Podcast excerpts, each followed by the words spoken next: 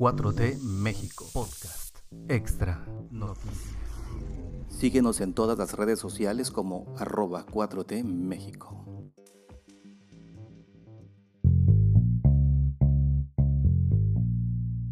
Martes 8 de febrero de 2022 y un día como hoy del año 1994 murió la cantante sinaloense Amparo Ochoa Castaños. Fue maestra rural e interpretó canciones con contenido social.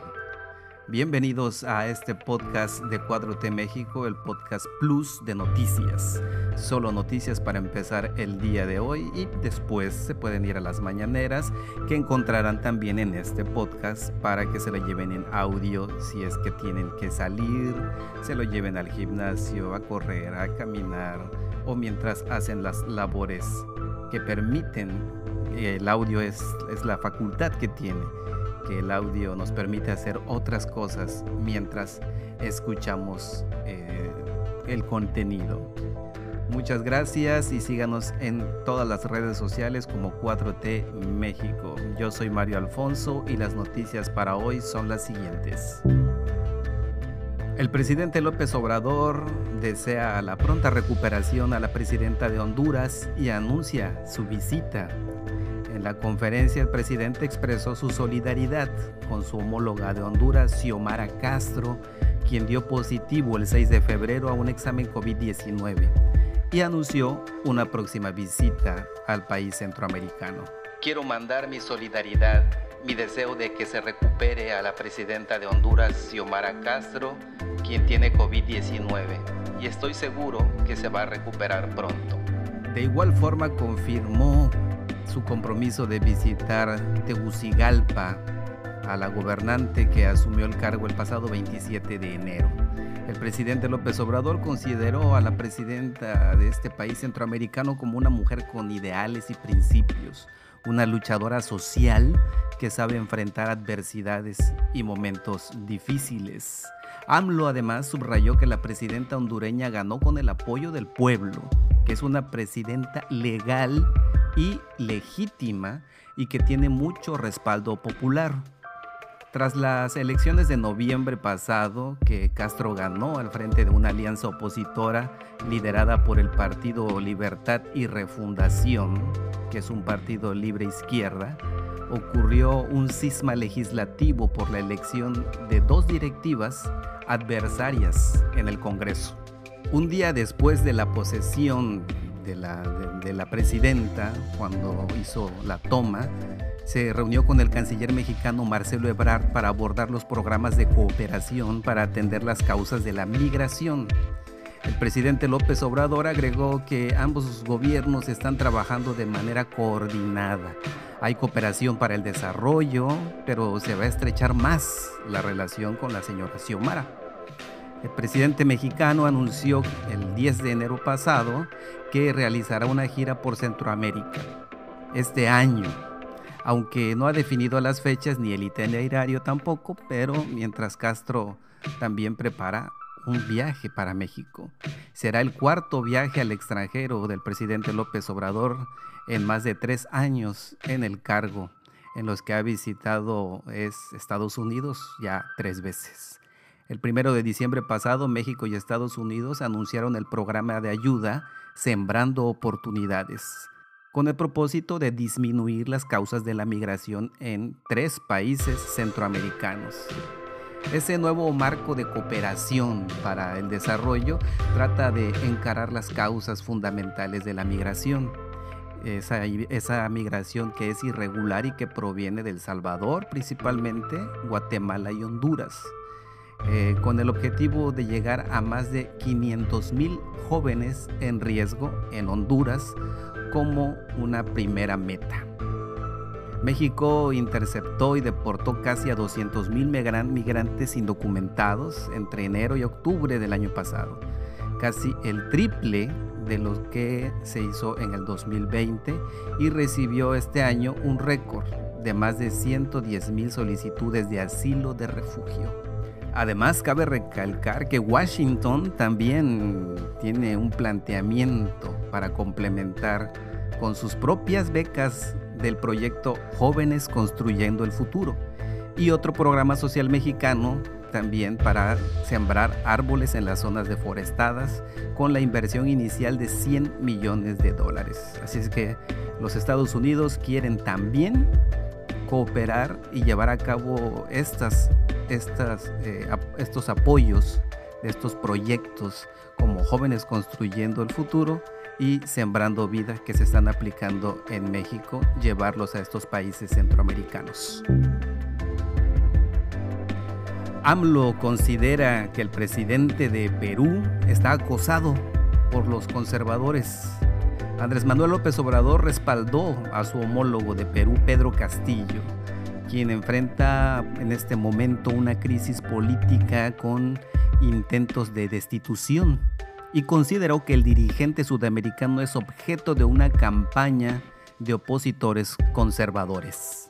En Perú ganó el presidente Castillo, Así lo decidieron los peruanos. Pero los conservadores son iguales en todos lados. Son demócratas cuando les conviene. ¿Cómo es posible que se lleven a cabo elecciones y a seis meses que toma posesión ya intentan destituirlo? Esto es lo que cuestionó el presidente Andrés Manuel López Obrador, además de que asegura que los adversarios del gobernante sudamericano actúan de la misma manera en varios países. Forman una especie de eh, un conservadurismo internacional, es lo que dijo el presidente López Obrador, en la cual eh, incluyó al escritor y al político peruano Mario Vargas Llosa, que fue nombrado premio Nobel en el año 2010 entre otros galardones. Subrayó que su administración es respetuosa de las decisiones que se están tomando en otros países sin embargo, afirmó que es evidente que el conservadurismo está haciendo labor en contra del gobierno legal y legítimamente constituido. Poco más de seis meses después de asumir el cargo, Castillo anunció, el 4 de febrero, nuevos cambios en su gabinete ministerial en el marco de una controversia por el nombramiento de Héctor Baller como primer ministro reemplazado a cuatro días de su nombramiento. Hizo cambios en el gabinete hace tres o cuatro días y de inmediato salió una protesta en todos los medios. Esto apuntó al presidente Andrés Manuel López Obrador. Y por otro lado, el presidente de Perú anunció el fin de semana pasado los cambios ministeriales en un mensaje a la nación donde dice, teniendo en cuenta la apertura a las fuerzas políticas, académicas y profesionales del país, más allá de las formas de pensar y más allá de las ideologías. El presidente López Obrador dijo lo siguiente. Se repite. Acusan al ministro del Interior de haber maltratado a su esposa que falleció, no por el maltrato, sino por una situación. Ella denunció al ministro y creo que tardó tres días en el cargo. Nosotros estamos ayudando siempre a los gobiernos legal, legítimamente constituidos y cuidamos los principios de no intervención y autodeterminación de los pueblos. Así que AMLO expresó su gran gusto por defender a quienes luchan por la justicia y por la democracia y quienes luchan por transformaciones, por cambios. Y Castillo sostiene que el cambio de gabinete se realiza porque el Congreso se negó a recibir al primer ministro el 5 de febrero para exponer la política de gobierno, pero no mencionó en qué fecha nombrará a un nuevo gabinete ni sus integrantes. Andrés Manuel López Obrador lamenta la inacción del gobierno francés ante las subastas de joyas prehispánicas. Las subastas del patrimonio cultural del pueblo de México que se lleva a cabo en Francia son inmorales. Es muy lamentable que el gobierno de Francia no haya legislado sobre esto, como sí sucede en el caso de Italia. Andrés Manuel López Obrador planteó que en el mundo entero debería impedirse esas subastas de estas piezas de arte que fueron sustraídas, que fueron robadas, saqueadas de otros países donde florecieron grandes civilizaciones. Además, informó que el Instituto Nacional de Antropología e Historia tiene la instrucción de no emitir dictámenes a las casas de subastas sobre la autenticidad de algunos objetos.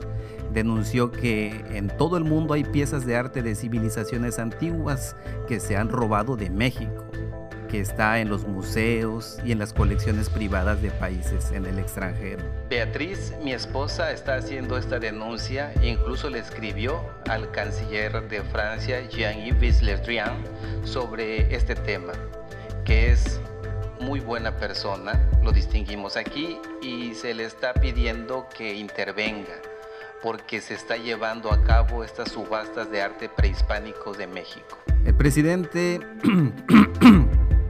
El presidente llamó a los coleccionistas a evitar convertirse en cómplices del saqueo y a que dejen de comprar piezas sustraídas de los países de manera ilegal. La petición es para que no actúen como delincuentes, primero. Y segundo, no está de más decirles que muchas de esas piezas son falsas. México mantiene una campaña de rescate de piezas de sus culturas originarias en el mundo. Hasta la fecha llevan contabilizadas 6.000 piezas que han sido repatriadas desde varios países como Italia y Estados Unidos, desde donde el fin de semana regresaron 19 piezas, devueltas voluntariamente por coleccionistas de Nueva York. Las joyas arqueológicas fueron devueltas por coleccionistas privados, junto con manuscritos de la correspondencia de la expedición española de Hernán Cortés de hace 500 años. Se recuperaron con la colaboración de las autoridades de Estados Unidos. A final de este año, eh, del año pasado, 2021, Christines vendió 97 piezas, de las cuales México reclamó 72 como elementos de su patrimonio cultural entre ellas un hacha maya que alcanzó un valor de casi 700 mil euros. En los últimos tres años el gobierno de México ha repatriado más de 5.600 bienes arqueológicos e históricos. El líder de Frena ahora cae de sentón tras caída de imagen de la Virgen de Guadalupe y queda en un video luego de que en una transmisión del 10 de diciembre se observó cómo cayó una imagen de la Virgen de Guadalupe, pues ahora Gilberto Lozano, el líder de Frena, que es el Frente Nacional Anti-AMLO, sufrió una caída de centón. A través de sus redes sociales, Lozano realizaba una transmisión sobre la consulta de revocación de mandato del presidente Andrés Manuel López Obrador cuando se levantó para poner un video del presidente al momento de sentarse se observa cómo la silla se rompe y Gilberto Lozano cae de nalgas y se levanta de inmediato en la transmisión del pasado 5 de febrero. Si quieren ver el video, ya saben ahí en Facebook, en facebook.com diagonal 4T México, ahí lo podrán ver y por ahí le dan seguir, seguir y compartir. Pues el INE, el PAN y el PRD le exigen al presidente Obrador no difundir obras en Santa Lucía por la veda electoral. La veda va a permanecer hasta el 10 de abril, cuando se efectuará la consulta de revocación de mandato. Por ley, únicamente el INE puede difundir este ejercicio. Durante la sesión del INE de este viernes, Ángel Ávila, que es el representante del PRD, recordó esta restricción y urgió a que el presidente evite promover el Aeropuerto Internacional Felipe Ángeles. Lo advertimos, señor presidente, respete la ley y la constitución. Deje para después la inauguración y la propaganda de ese aeropuerto. ¿Violará la ley el presidente de la República? Esperemos que no, pues es el principal responsable de cumplir y hacer cumplir la ley y la constitución de los mexicanos. Esto fue lo que dijo el representante del PRD, Ángel Ávila, ante el representante ante el INE, y además anunció que los partidos de oposición vigilarán que Morena, que López Obrador y las organizaciones afines al partido, como que siga la democracia, en verdad se abstengan de opinar o difundir la revocación de mandato. Víctor Hugo Sondón es el representante del PAN, Víctor Hugo Sondón.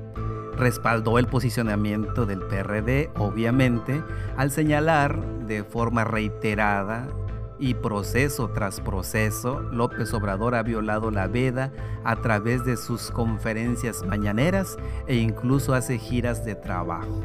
Esto es lo que acusó Sondón y dijo, no dudaremos al momento en que se viole dicha disposición para agotar todas las instancias legales y que así prevalezca el respeto a nuestro orden jurídico. En la sesión de este viernes el INE también aprobó la convocatoria al ejercicio revocatorio. Este se efectuará el 10 de abril y será la primera ocasión en que la ciudadanía utilice esta figura, incluida en la Constitución mexicana en el 2019.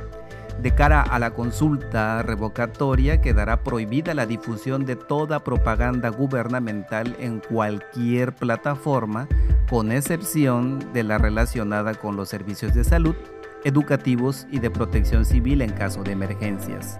Los funcionarios deberán abstenerse de difundir logros de gobierno y los particulares no podrán contratar espacios para promover el ejercicio. Así es que a los ciudadanos y ciudadanas nos queda esta labor, dada esta lucha con el INE y con los partidos de oposición, tenemos que darle seguimiento, compartir, hacer información, hacer recapacitar a las personas y convocarlas a que vayan y participen en este evento histórico de la revocación de mandato. Anaya, Anaya, Anaya, Ricardo Anaya, ay Dios mío. Pues este señor eh, culpa a AMLO de la crisis económica y según él propone cuatro medidas para salvar a México como aquella persona que fuera pensante y que fuera inteligente. Pero está muy activo en sus redes sociales, en Twitter pues hace sus, videos en lo que anda huyendo de, la, de la ley, pues sigue sigue ahí metiendo sus, sus videitos a ver si les puede ayudar en algo. Pero en este video en especial dice algo muy, muy tonto porque dice que culpar a la pandemia del COVID-19 de la situación económica es mentir. Como si fuera algo específico de México, ¿no? La pandemia metió en recesión al mundo entero, pero bueno, esto no lo sabe eh, Ricky Ricky Canallín. Además aseguró que la caída de la economía mexicana inició antes que la pandemia y destacó que dos años de la llegada del coronavirus, países como Estados Unidos, Chile, Colombia y Brasil ya superaron su nivel económico prepandemia. Otra vez datos falsos que hace Ricardo Anaya, pero bueno, se mantiene ahí, quiere yo creo que salvarse, ¿no? El hecho. No, no, a veces no entiendo por qué Ricardo Naya sigue ahí en la expectativa. No sé si realmente piensa que puede ser un, un, candidato a la presidencia en el 2024. Es mucho más probable que pise la cárcel en el 2024 a que sea un candidato. Pero como siempre arremetió pues contra las afirmaciones que hace el presidente López Obrador de cómo va avanzando los planes en el bienestar y desarrollo del país, porque el presidente dice que 3 millones de mexicanos eh, están empleados, mucho más que el año pasado. Pero bueno, el opositor Ricardo Anaya propone, según él, darle certidumbre para fomentar las inversiones con la cancelación de la reforma eléctrica como primer paso.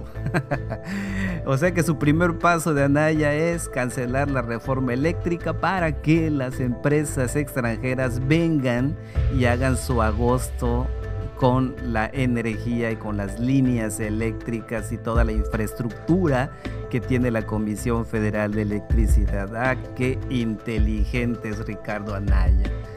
También, pues dice él que se debe de respetar el Estado de Derecho y combatir la corrupción. Corrupción, Anaya hablando de corrupción, sin excepciones, combatir a la delincuencia organizada y dejar de perseguir la comunidad científica para invertir más en investigación y educación.